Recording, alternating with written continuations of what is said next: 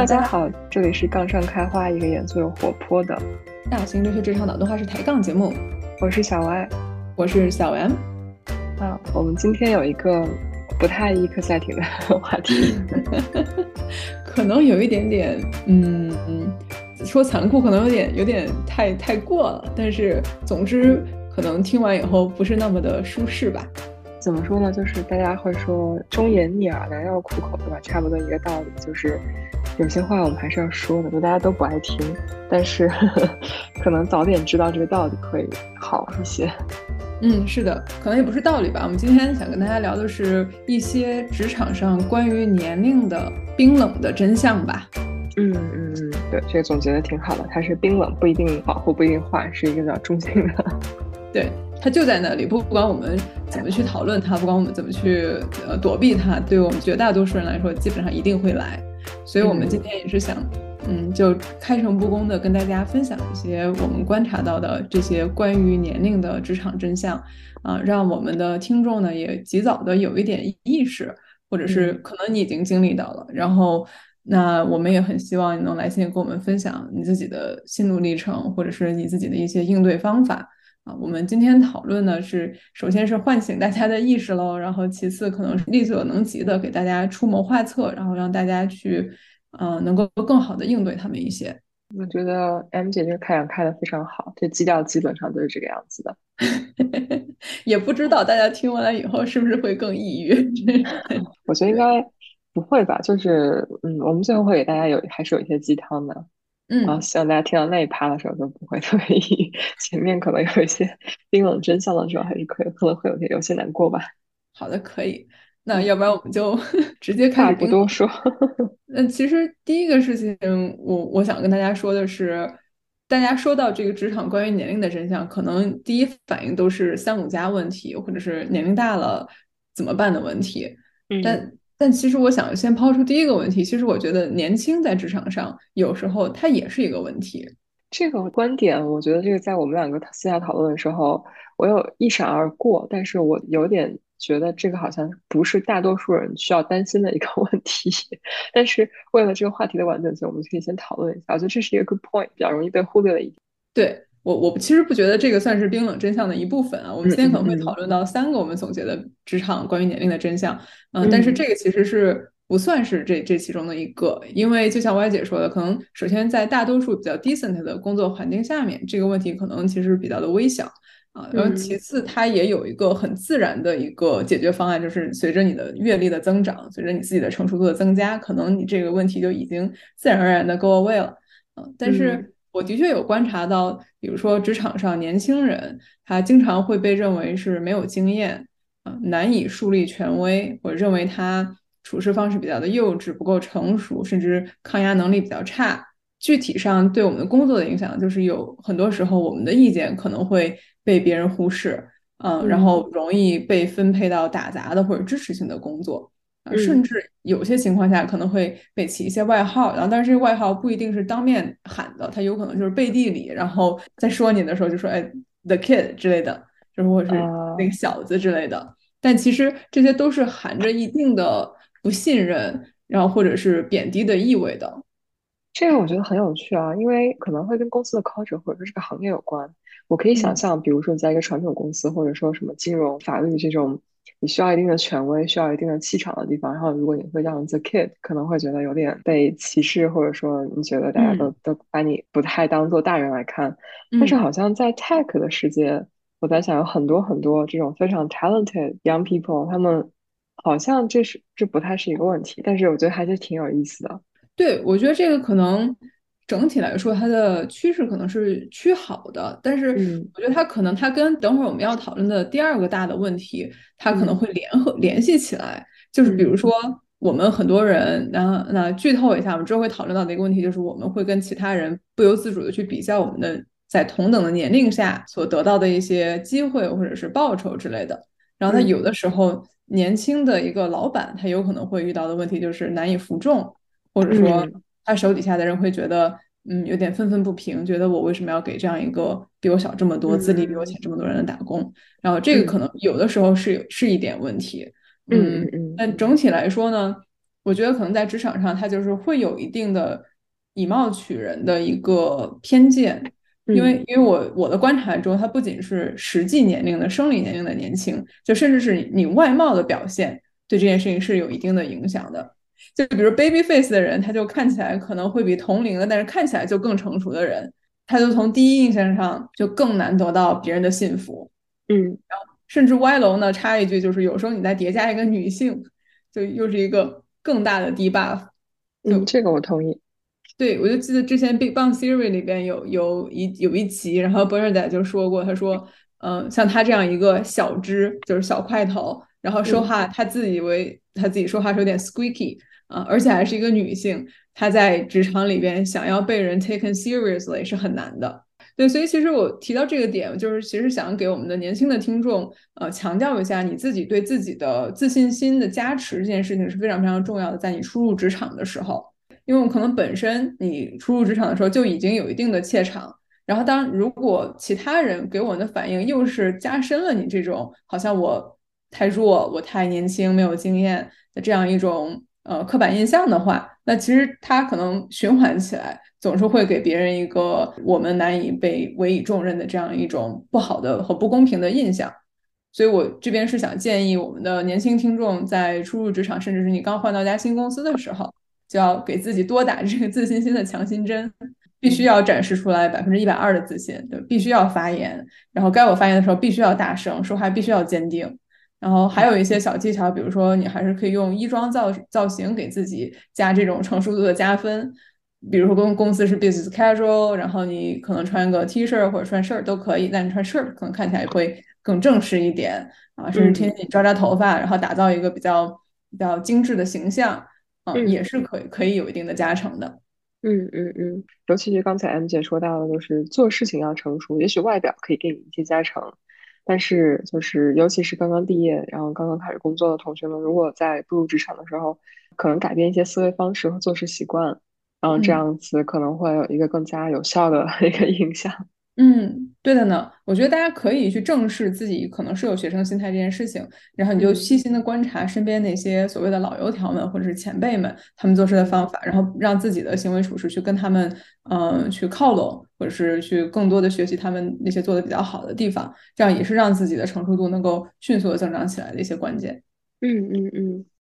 那第二点，我们想跟大家谈的也是刚才其实已经已经剧透到的，就是有的时候我们不是说。看一个人的绝对年龄，而是去看自己跟他的相对比较啊，就是我们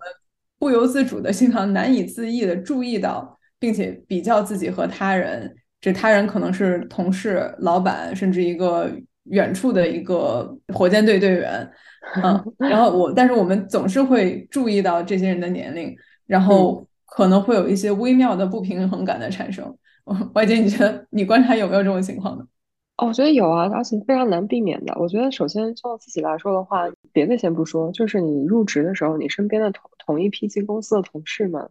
然后呢，或者说你在公司里面关系比较近，然后周围的同事们，你虽然大家都不会公开或特别直接的说年龄要做比较，但是还是会偶尔有会想到这些吧。就是你比如说你跟谁一起进的公司，大家的这个发职业发展速度怎么样，大家每一个人的生活和工作的进展如何，这个难免你自己。一定会有这个 observation，然后我觉得，如果你真的完全不比较的话，那你一定是一个心态特别好的人。我觉得大家或多或少还是会有一些想法吧。我之前还跟另外一个朋友，他就是偶尔会有一个大焦虑，因为他之前在 startup 工作，然后 startup 有很多那种一毕业就选对了一个道路，然后可能年纪轻轻二十多岁做到非常非常非常高的高管这种，然后他就是有的时候会心态崩掉，就是那种。为什么我周围的同级的人都那么年轻？为什么跟我一样年纪一样大的人都做比我高那么多层？这种啊，我觉得这种心态我可以理解啊，但是就是这种焦虑，我觉得每个人难以避免。但是到了这种程度，就是到一定要跟别人来讨论，然后来想如何对付的话，我觉得其实在工作上应该是不太有积极的作用的。我觉得很难避免吧，真的。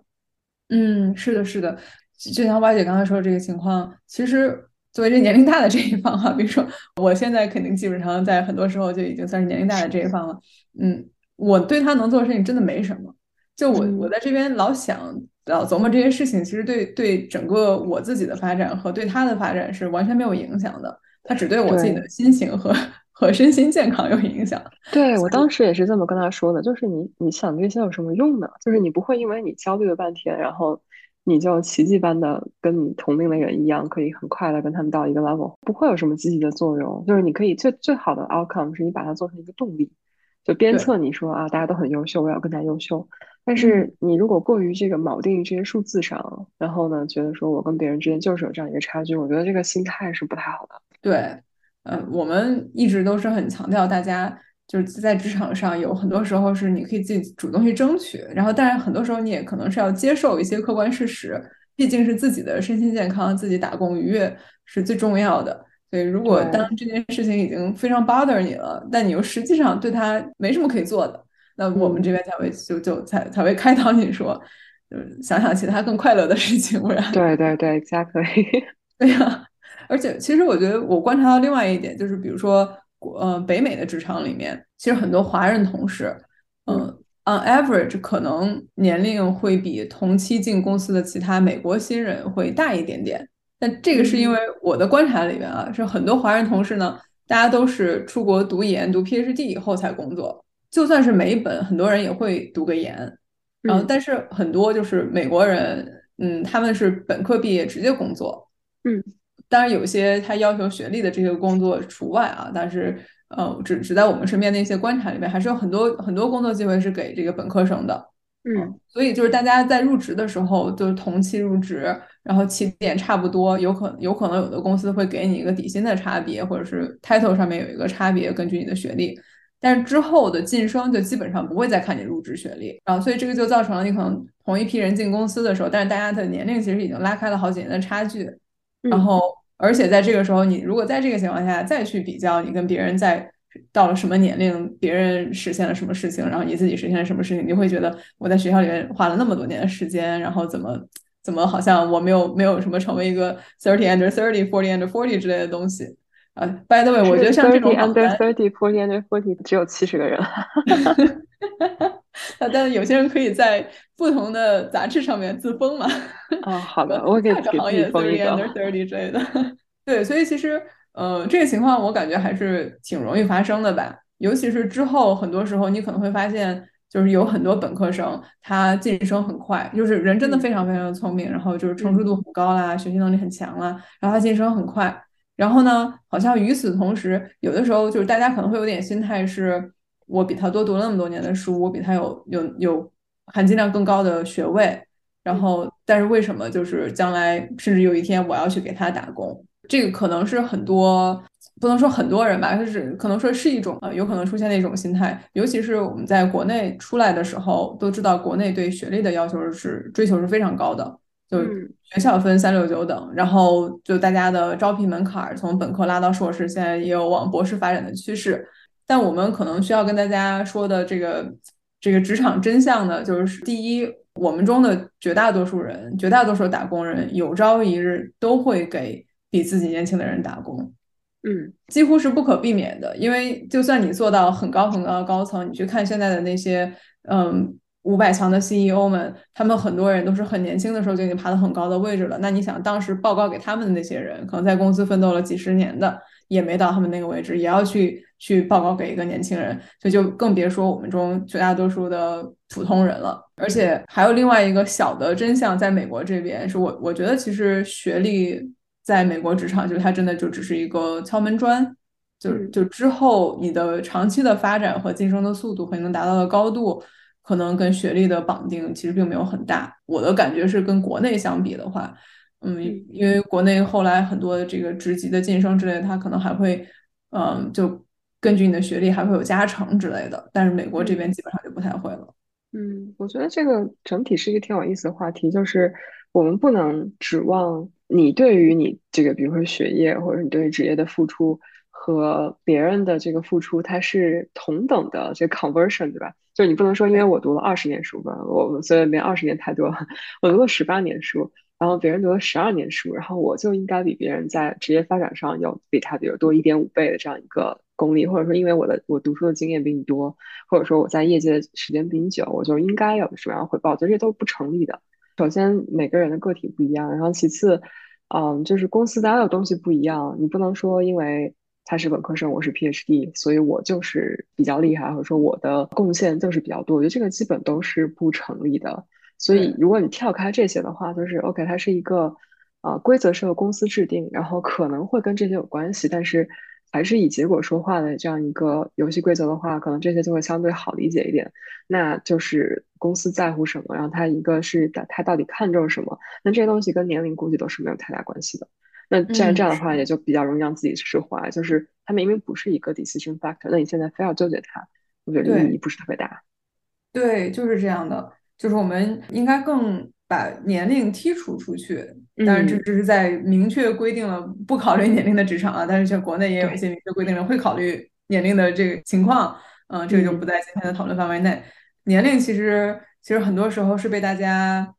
好像是刻板化了，但其实我觉得这是一种偷懒的表现，就像国内用三十五岁来筛人一样，这是一种刻板的表现。其实三十五岁并不代表什么什么事情，然后年龄也真的不代表什么事情，但他他背后的一些品质，他的学习能力，他的对新知识的一种呃好奇心和渴望，还有他整个人的成熟度，这些东西不是一个年龄可以简单的去去去泛化和量化的。然后所以嗯，这边给大家的建议是，真的要抛开年龄去控制自己的比较欲。嗯，就在年龄上的比较欲，而你可以把这个东西转化到自己跟其他人的其他能力上面，那些工作上真正会更考量的、更用得到的那些能力上面。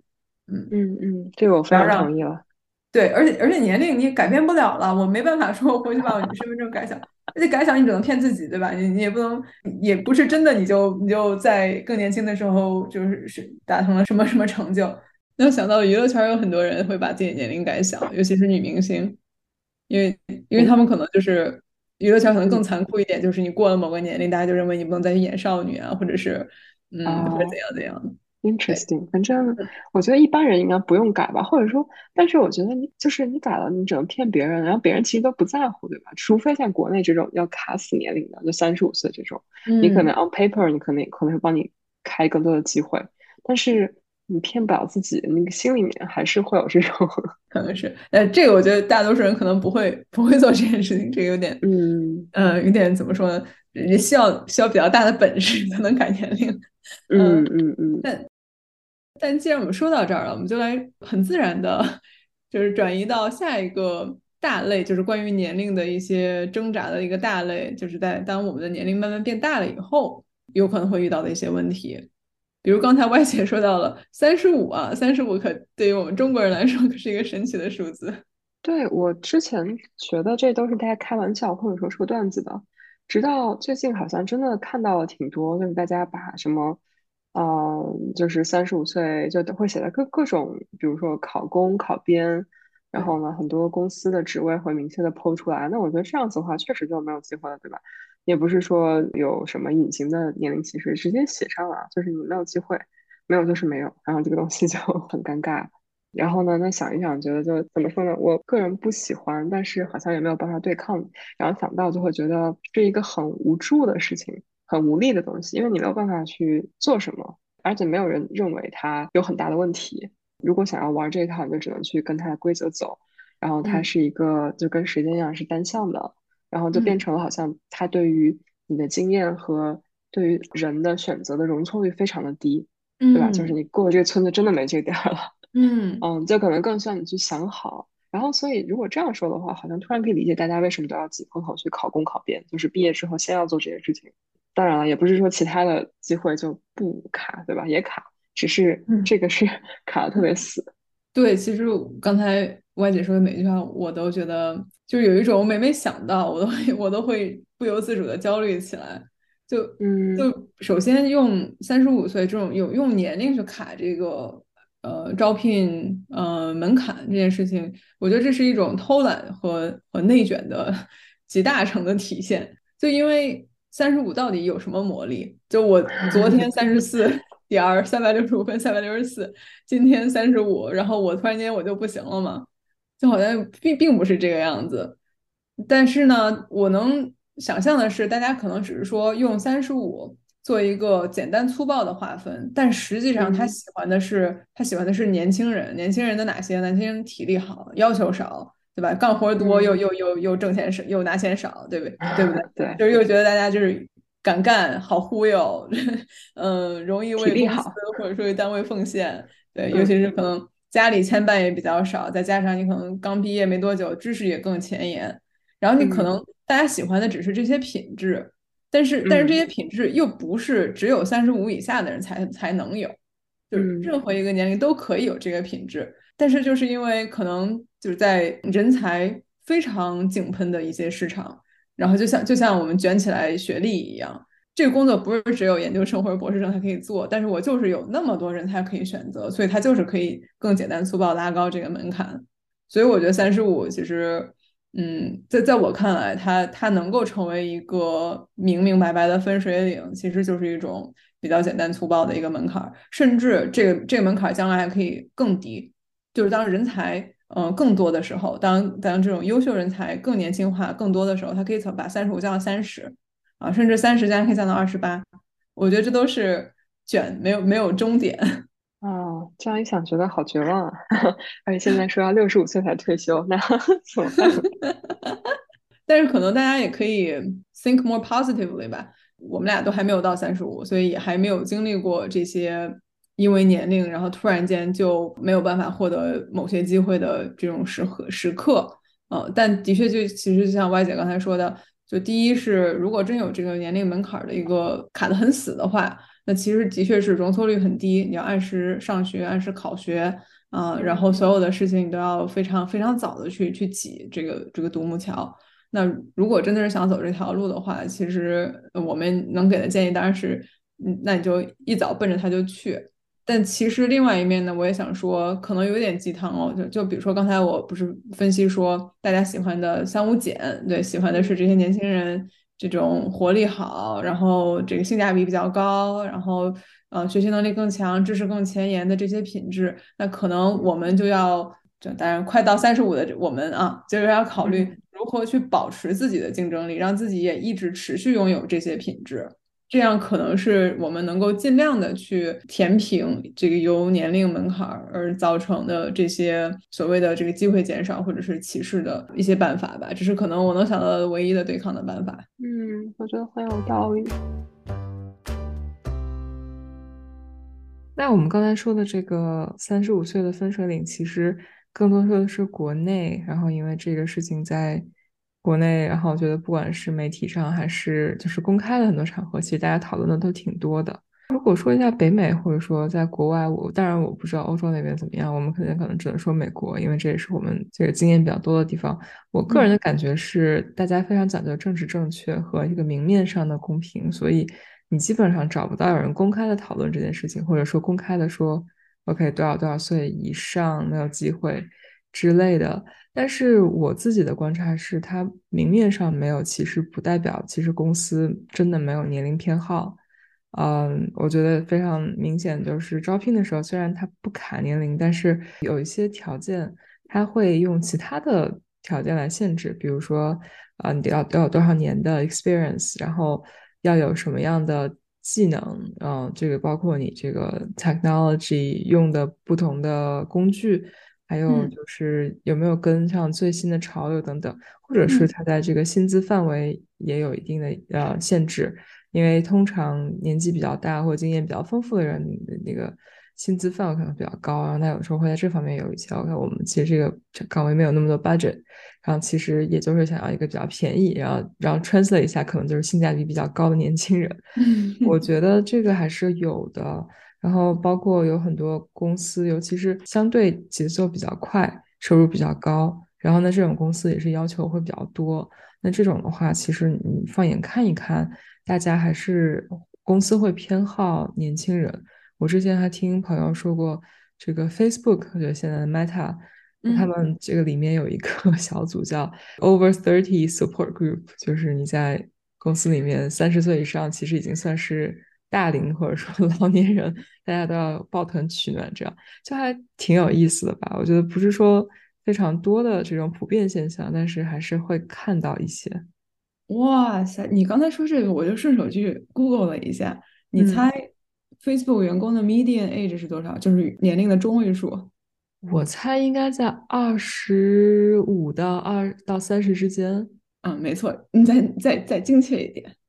哦，才二十七好了。哦，应该没有二十七，二十六吧。哦，那二十六还是有点年轻，二十八。哦，哇，我觉得这个你可以想象，你想一下，就是如果你认为这个公司它大部分的人都是，比如说 engineer 或者是相对的这个岗位，嗯，本科毕业也，然后然后五五六年这样子。也许吧，我不知道，但是这个还真的挺年轻的。这样想的话，他 这个 over thirty support group 可能他可能是他的，比如说八十 percentile 这样的，还是确实不太多。对，然后虽然我们刚才单说了呃 Facebook，但是但其实这个现象不是只有 Facebook，整个在 tech 行业，其实大家的平均年龄都很低。比如说我刚才随手又搜了一下 Google，Google Core 上面说是二十九。啊，然后 Amazon 说他百分之五十四的员工都在二十到三十之间，所以大家可以大概感受一下。对，其实刚才 Y 姐已经把北美这边的情况，我觉得讲得很明白了，就是大家明面上是做到了政治正确，但是实际上招聘的时候，大家跟国内那些本质上是有一样的 preference 的，就是喜欢你技术新，要求少，干活又多，然后你生活上又简单，你更容易为公司付出和 贡献。只不过国内把它加上了一个，就是卡了一个年龄。但你现在你看美国这个，看它的 medium age，好像似乎也没有比国内好哪儿去。所以，但我们刚刚说的是大公司，然后如果放眼想一想，就是我们可能有点 bias towards 这种刚才我加的一些节奏快、收入高、要求多这种公司。然后，如果你想一下这种 average 公司。呃，或者说一个比较普通的一些其他的工作，其他的岗位可能没有这么厉害。然后就是，我是觉得它其实，嗯，行业或者岗位划分很明显，就大家都是有这种扎堆，或者说根据这个工作要求不一样，你会在很多不同的行业发现，嗯，比较多不同的这个年龄群体，不像国内好像什么工作都要 三十五岁以上。我我觉得可能也没有。就有的有的行业可能，比如说北美是 tech 特别的吃香，所以你想进 tech 或者是呃金融这这这之类的企业，就非常的需要你的年轻和体力。嗯，在国内可能也是某一些竞争特别激烈的，大家都想去的，考公考编，还有这种 tech 这些行业。其他的行业，毕毕竟国内的失业率也还没有到，还没有到三十五岁以后大家都找不到工作嘛。嗯，就只不过是某些行业可能特别的扎堆，然后。嗯，然后刚好又是我们生活中更息息相关的这些行业。不过说起来，其实有另外一个一个我觉得也很有趣的事情，就是最近的这些 tech 行业，他们其实现在用的技术的兴起都还挺近的。所以我我还没见过光荣退休的，就是到六十五退休的码农。哦，good point。呃，但是插一句，可能码农不需要到六十五岁才退休，就是，人家工资比较高，可能四十岁就可以退休了，甚至三十岁，对吧？这这也是有可能。嗯，但是我觉得在 good point，就是好像你见不到一个非常固定的 tech stack，可能在比较传统的行业，比如说什么银行，然后呢，就是你可能有这种很老的这个一个 tech stack，你可以一直维护下去，对吧？这种比较稳定、比较保守的地方，但是科技公司，我觉得可能还是比较少的。对，其实刚才歪姐说到的一个点，我想把它延伸一下，就是大家经常说这个科技行业里边有这种对年轻的年龄的偏好会更重一点，嗯，然后呢，就有的时候在大家到职场中年以后，不管是在中国和美国，大家也听出来，在美国，如果这个筛选的漏斗就在这里，如果大家的在这种顶尖的 tech 公司里面，大家普遍就是比较年轻，那那相当于是年龄大了以后。会遇到的一个情况就是会有职业发展的瓶颈，就是你可能没有像国内，就是说就明确说你三十五岁以后就就没有 eligibility 了，但是你有可能机会会迅速的减少啊，以及你可能会接受一些待遇上的不再不再是上升，有可能是要下降了啊，或者是你的给你的给你的职位也没有你想象的，嗯，是一直在在增长或者提高你自己的个人能力和待遇的。嗯，对，我觉得这个瓶颈是可能是美国这边基本上一定会发生的事情，或者说国内和国外都会。这可能要看这个三炮，我觉得是更明显是，如果你跳槽的话，可能会发现这个机会变化比较大。但如果说你待在同一个公司，如果如果你可以一直待的话，然后对这个可能就相对比较就是还好，它不会肯定不会往下走。你待在一个地方就是这种感觉。当然这些往下不是 absolute，不是 relative，可能别人都在往上，你自己 relative 是往下，但是这个就不在这讨论范围之内了。我觉得大部分公司就是也是这个的延伸了。我觉得可能因为大家可能会知道东亚有一些文化，尤其是日本特别的呃著名，就是它有论资排辈。然后呢，就是对吧？你这个呃，你你的前辈不升职，你的前辈嗯还在这个位置，你你是不可能超过他的。或者很多时候会按照你在公司的这个 tenure，然后来算很多事情。这个在美国我觉得比较少见吧，就是大部分公司。他基本上还是看到你的这个公司看，就是更加看重的能力啊，或者公司看重的一些 delivery。然后如果你做得好，可能就不太会有这个卡在你的年纪或者说论资排辈上面。这可能也是刚才 M 姐说的，就是年纪大可能有些机会会变少。这个并不是说绝对的变少，而是大家其实不看年纪，所以超过一定年纪之后，可能不管是你还是周围的环境。就是对吧？逆水行舟，不进则退，可能看起来相对的机会就会少少很多。而且怎么说呢？我觉得当然这里面有一个 bias，就是理论上讲，年纪大了之后，肯定比年轻的时候，自己年轻的时候这个职位要高一点，对吧？那往越往上走，这坑可能越少。所以我们不能 assume 就大家永远都会继续往上，可能就是在某个地方会卡住，不一定是自己的问题，也许就是怎么说，这个坑太少了。对对对，其实歪姐刚刚说的这个是我近些年来感悟的一个。算是职场冰冷真相，咱本期的第二个吧。嗯，就是我我观察到我附近的人，或者说我我在职场上和 LinkedIn 上能看到的人，就除了非常寥寥的，但这个可能是可能整个世界的不到百分之一吧。嗯，除了这些寥寥的天选之子，嗯，我们绝大多数打工人的职业生涯都几乎一定会遇到一个瓶颈。嗯，这个瓶颈可能是会让你平台住了。嗯，甚至有可能是往下的。嗯，一个就是刚才歪姐说的，这个职级的金字塔，它的确存在，而且它收的特别快。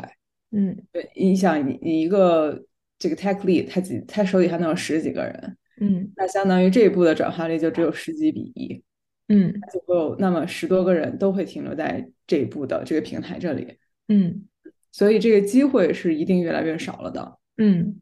所以。觉得大家可能我们节目一直也在倡导大家说，尽早的去知道自己到底喜欢什么，enjoy 什么，想要什么，然后你就尽早的去往这个方向去努力，是可能是让你自己的这个平台期会来的更晚一点，嗯，以及其他的方面也要做到做好一些准备，什么，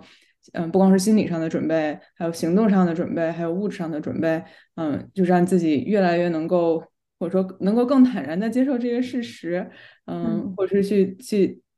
及早的采取更多的行动，然后来让自己的平台期来的更晚，啊，或者是开辟副业，就直接接受了。OK，我在这些天花板就在这儿了。然后我，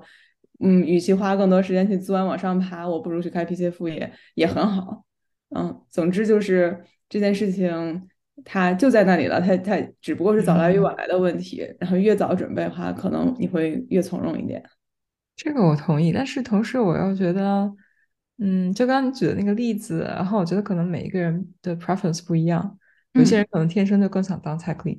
有些人是觉得我在 tech lead 手下，就是我对工作的 commitment 就这么多。每个人要知道自己想要什么。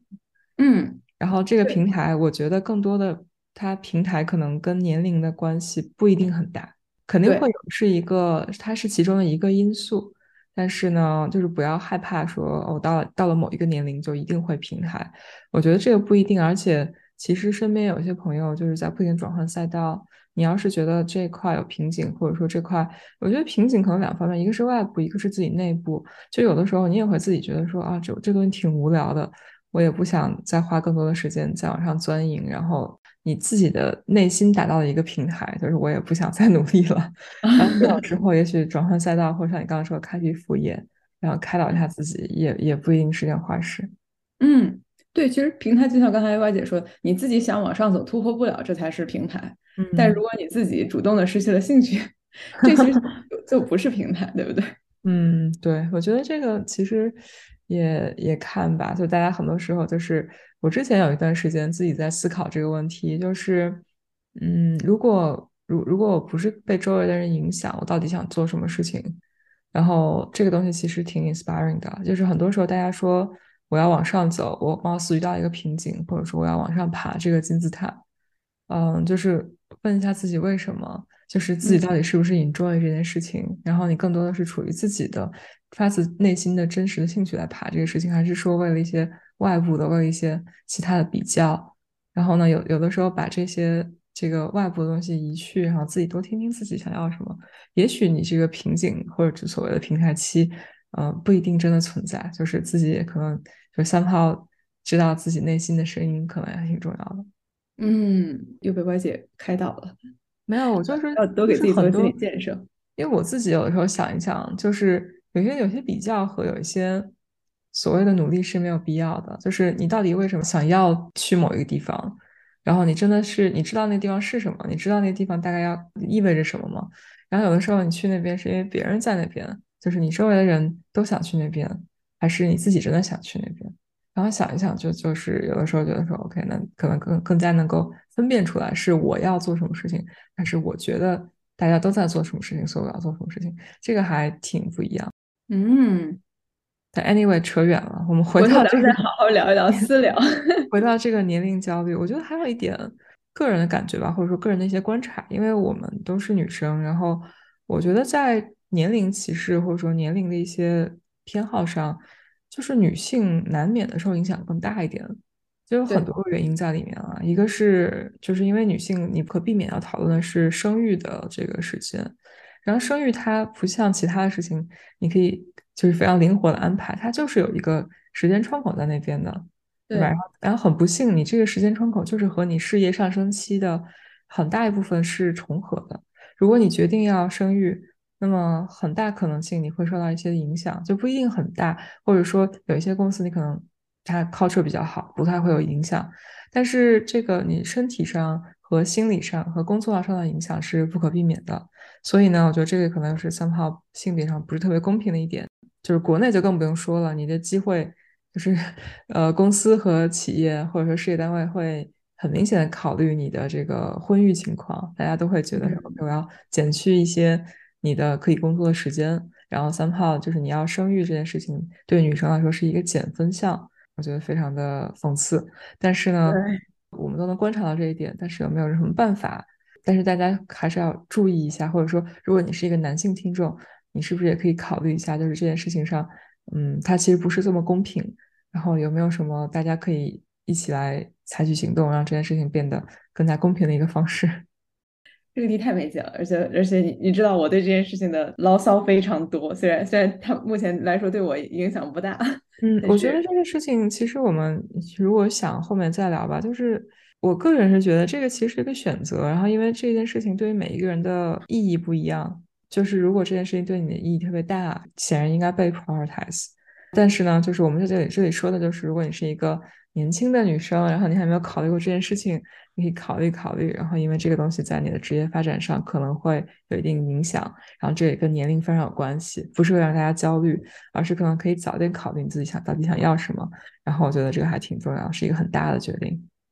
有没有一种可能，我们一直让大家去想清楚自己想要什么这件事情本身？然后大家想了想了半天，说我想不清楚，然后我就更焦虑了。啊，想不清楚，我觉得才是人生的常态啊。我觉得想清楚的人应该都在，都都不会听我们节目。个人觉得，想清楚的人，要么就是已经没有在工作了，然后因为这个可能没有说，要么就是完全在工作很开心很 enjoy，可能听我们节目就听个相声或者就是就是打发一下时间这种。对我觉得想不清楚，我真的觉得想不清楚才是人生的常态。或者说你今天想清楚了，明天又变怪了。这个才是常态，不是那种啊！我现在完全清楚未来二十年要干什么。这个这种人，我觉得是我非常羡慕的，可能也是真的很少的人。嗯，啊，顺顺便我会拉一拉。我我知道我们的听众很多人他是。用我们的节目来帮助自己去想清楚的这个过程，所以就是大家千万不要因为我们说你要努力的去想清楚，然后想清楚以后会有什么什么的好处，嗯，而而焦虑。就我们俩自己也没有想清楚，但是嗯，只能说是我们两个觉得，如果你想清楚了，这个可能会怎样怎样。然后就得大家都是没想清楚，过得也很好。嗯，包括你去问很多，嗯，你去问很多人，就是他们的是没有人的人生。可能是完美的被计划，然后完美的一步一步都能踏对，啊，而且他还觉得自己非常的轻松，非常的愉快，就是他可能会计划很多，然后呃，真的是去追求了很多这个时机啊，但是最后不一定他自己会觉得有那么的轻松，那么的愉快。但我们只是说鼓励大家多想一想，嗯，尽量让自己去有一些这种的意识和和这种主动思考的、主动掌握自己选择的啊一些空间啊，这样你可能会整体来说会更不后悔一点。其实我们之前好像节目上聊过这个话题，就是不想其实也挺好的，就是 enjoy the moment 也还可以，也还可以，就是看大家想要干什么吧。不好意思，我又扯远了。如果拉回来说的话，可能我还有最后一点，其实，在 挺刚才的我们讨论里边，有一点，我觉得，我觉得是我比较有一点想法的，就是美国这个职场，它或者说国内的职场，很多时候哈，你看它所有所谓的这些对年轻的偏好也好。嗯，或者是对这种更新的技术的追求也好，啊，其实它里面隐含了一个意思，或者是我不知道大家会不会有这样一个疑惑，就是为什么为什么感觉上好像企业它更不重视更丰富的经验，或者说我三十五加了，然后但是我 compare to 这些这个二十多岁的小年轻，当然这这个是可能暗含一点点贬义的小年轻，就是说我难道不比他们多很多经验？然后这个东西难道不值得被定价啊？或者是？嗯，为什么企业不会因为这件事情而优先考虑我的竞争力呢？就如果我比他，我比对方有这么多的呃更丰富的附加价值的话，嗯，那其实这个你要真去想的话，它答案可能很简单，就是不是所有的经验都值钱。嗯，这可能就是我们今天想跟大家分享的第三个职场冰冷真相吧。嗯，经验固然是是有价值的。但是它在不同的情况下和不同的经验，它都会有不一样的重要性和价值。就比如说，我个人觉得是随着你年龄和经验的增长，你整个人会更成熟。嗯，所以通常来说，你的职场的 soft skill 可能会更好啊。比如说，你沟通能力变得更强，你对于这个 stakeholder 和老板的嗯工作方式的把握会更更更精准，会更快速一些。嗯，然后还有一些东西。嗯，比或者是某些特定的职业，它可能会更吃积累，比如人脉，甚至是那种时长性的要求。我刚才讲 sales 这种，对啊对啊对，积累很大的 customer base，然后对对对，就是拿不走的东西。是的，是的，那这些可能是经验丰富要好于初出茅庐，然后所以会给这些经验丰富的经验有一个更高的定价，而且有可能是这种指数级增长的。比如说你一个真的是金牌销售，那你可能一下就可以带走很多客户的这种。嗯，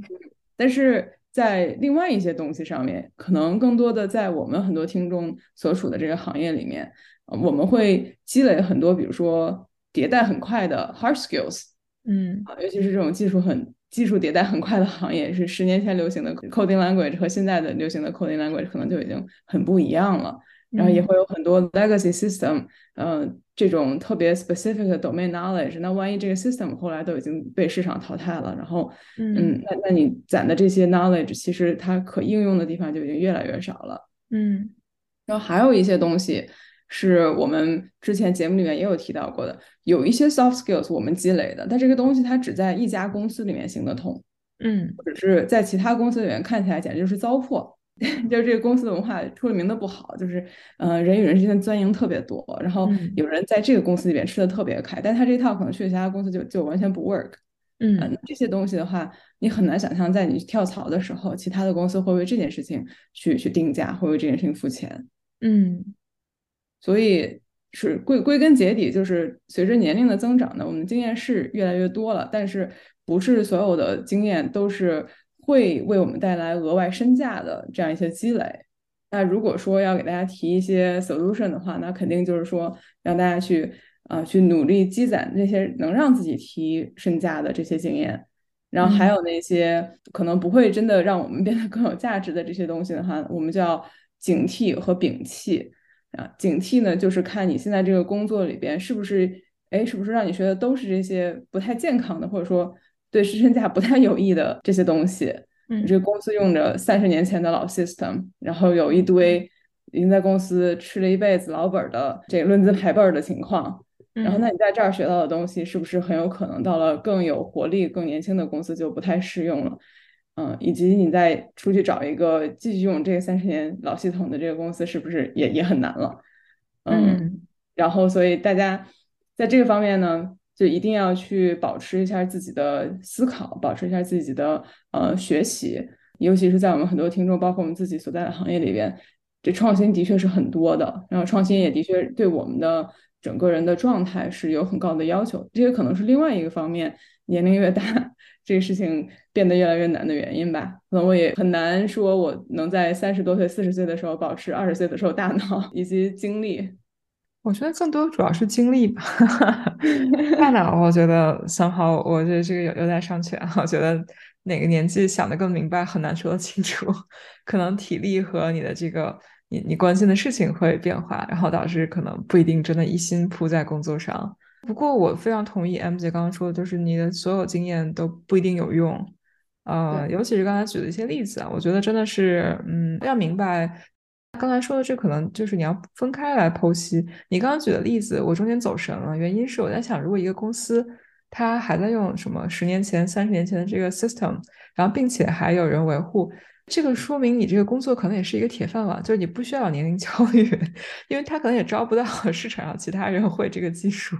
不一定啊，不一定啊。就是如果有一天公司决定淘汰这个系统，换一个新的，那你的饭碗就没了呀。我觉得这个是一个 risk。然后，但是就我刚刚在脑洞开了一下啊，不一定要给自己这么大压力了。其实我刚刚在想，因为我是做这个 DS 方面的嘛。然后当时我在上学的时候，大家都在说 SaaS 已经死了。然后我在实习的时候。当时的公司在考虑 SaaS 和 versus Python，然后呢，somehow 就 purchase 一大堆 SaaS 的这个 machine learning 的 tool。然后当我毕业了，真的工作的时候，大家已经基本上就说啊，这个 SaaS 一点都不 sexy，然后我们要用 Python，然后用这个 open source tool 之类的。但是你现在看的话，还是有很多银行的非常重要、非常需要稳定性的东西在用 SaaS 跑。然后呢，药厂很多还在继续用。然后我觉得这个这个可能是一些 trend，当然我同意 M 姐说，就是你的 job security，一旦大家说 OK，我们现在要 migrate off of 已经已经有的这些 software 和 tool，那你可能就是有一个风险，就是你能不能很快的 pivot towards newer tools？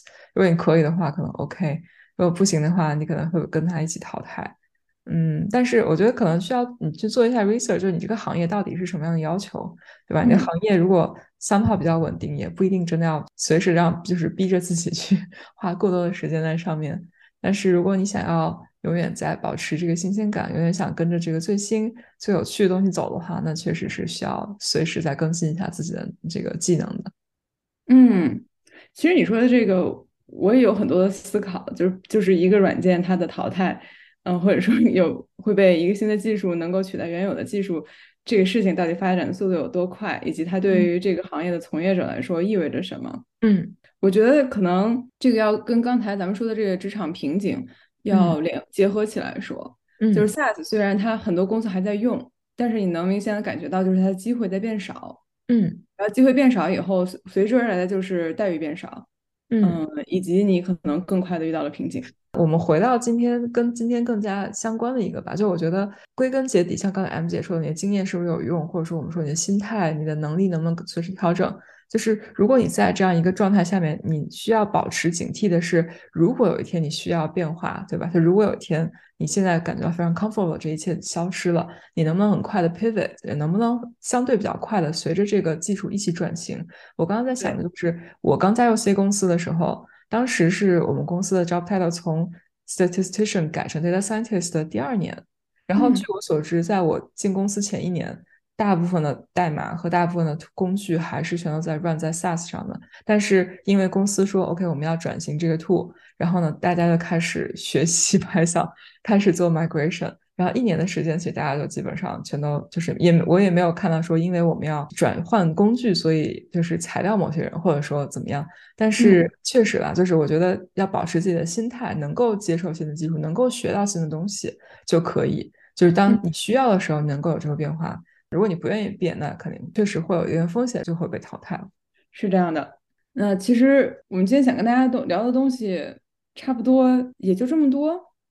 差不多，我觉得我们可能现在也就是，因为我们其实这个年龄焦虑可以在任何的时间都有，然后可能有的时候想一想，觉得还是有有一点思考，但是也没有思考特别多，可能就聊到这里。我有一个有一个问题啊，也是作为今天的一个这个结尾。就是大家都在说年龄焦虑，或者说不管是国内还是国外，我觉得国内之前有比较热的一个讨论，就是说啊，可能九零后需要六十五岁才能退休，然后然后三十五岁之后，你的机会在急剧的下降。那大家三十五到六十五岁之间到底要干啥？就是在哪里工作？去要要要干什么呢？这是我很大的一个疑惑了。我我在猜，大家的焦虑并不是说我三十五岁以后找不到工作，而是三十五岁以后就是就找不到继续向上的工作。就这个焦虑很多一部分来自于我们现在啊还没到这个生活阶段的时候，觉得我钱挣的够用、够吃、够喝、够穿、够玩。但是之后等到三十五岁以后，你会有育儿和养老以及养房，就这些多重的更大的经济负担。嗯，然后在在这个经济负担的背景下，如果你没有办法保持你的薪资水平，嗯，然后你的工作上面又觉得好像很多不顺利，或者是遇到了瓶颈，那这个时候你可能会在一个更难受的一个一个一个综合的条件下面，嗯，所以这个可能是国内的，以及以及可能北美这边也会有，如果因为我也的确听过北美这边的很多养养娃的家庭一直在很努力的开辟更多的经济收入的来源。嗯，所以这是我的我的理解或者我的想象，就是三十五岁以后呢，你依然可以找到工作，但是这个工作可能会跟你之前所预想的 best case scenario，呃，从待遇上、机会上、行业上，就是各各个方面可能都会有落差。你不至于没有工作，但是可能想要去维系之前那种舒服的生活，或者以前生活都不一定舒服，但是可能想要维系以前的生活变得非常的困难。听起来还是自己给自己 当老板是一个比较好的 solution，地摊经济嘛，咱们 自己做副业啊，然后创业啊之类的，就是至少你你不用担心是不是要听别人，就是工作三号更多的自由度在自己手里，虽然估计很难啊，哪有那么简单？对，我觉得自自己这当老板可能更难吧，就是你这个 ownership。和就所有的风险都在自己的身上，而且到时候这个工作对你来说就已经不是一份可有可无的。我今天可以摸个鱼的，就是每天早上醒来就是今天的，今天我一定要开张，今天一定要干到多少业绩的这样的，可能会压力会更大。我我猜了，有道理。不过说到这里，我觉得再给大家一点鸡汤，其实上次就是我们一开始说要讨论这个话题的时候，我想到就是好像是一两年前吧，在朋友圈看到有朋友发了一个鸡汤，就是。呃，人生没有标准的时间，每个人可能会在不同的时区，对吧？就是你，我觉得大家可能都见过这样一段话，就类似于有的人十八岁什么上大学，有的人啊二十二岁毕业，然后什么工作什么什么，有的人可能到五十岁才有机会去做自己想做的事情。就是这不是说你你的时间就比别人 delay 了，而是你可能就是只是跟别人在不同的时区，你只要按照自己的时区生活。具体想不起来了，然后如果如果我想起来，把这个话抛到这节这个期节目的 description 里面去，当然是鸡汤了，因为机会确实会有一些实际的变化。但是我个人觉得，与刚才所说的就是在在职场上，不是所有经验不是同样的价格，但是对于你个人来说，你所有经过的事情、经历的事情都会有意义，不一定是在职场上能够帮你有什么更深更高的发展。但是在生活中，然后以及在你经过的这些事情，一定会留下痕迹。就从这角度来看的话，呃，每个年龄都有每个年龄独特的美，也不要过于焦虑，说一定要什么年龄达到什么状态，或者说太过于纠结于这个事情。嗯，不一定是件坏事吧。当然，这是碗鸡汤，想喝就喝，不想喝就倒掉也无妨。要不我们今天就停在这碗鸡汤，我想炖的非常的鲜美。就是又回到了我们节目一向的这个观点，就是我们随便聊一聊，你随便听一听，想干嘛就干嘛。那我们就呃，首先有这碗鸡汤啊，顺便再给大家打几个鸡血，对不对？然后咱咱们刚才虽然说到说，就是一些职场真相，比如说我们应该要接受的有，我们中绝大多数人有朝一日都会遇到职业生涯的瓶颈。都会去给比自己年轻的人打工，嗯，以及我们很多人攒的很多年的经验，其实你出去后发现，在行业里面或者在其他的公司里面根本不认可，嗯，不值钱。而这些情况是我们只是把它阐述出来啊，你可能遇到了，可能没遇到，嗯，但是这个重点不是在于去抱怨这些东西的存在的不公平，因为它存在是有它的有它的一定的合理性的啊，但我们的对抗呢，可能就。呃，也在刚才我们提到的一些小东西里面了，呃，比如说像歪姐说的，去接受自己的年龄，这是没有办法改变，嗯，尽量不要让他给自己增加额外的压力，嗯，以及 play to your strengths，去关注如何提高自己的竞争力，去找更适合自己的环境，去更更早的开拓或者探索其他的可能性，啊，这些可能是让我们整体来说能对抗年龄的一点微微微的努力吧。是的，是的，还是比较重要的，可以学起来，可以开始做起来。那。我们今天的节目差不多到这里就要结束了。好的，的时光 过得总是这么快。今天欢乐吗？可能也不是很欢乐。还可以吧，我觉得也不见得是件坏事，对吧？没关系，大家可以可以来信跟我们一起吐槽。嗯嗯嗯。那么在大家下次过生日之前，祝大家生活都能杠上开花，节节高。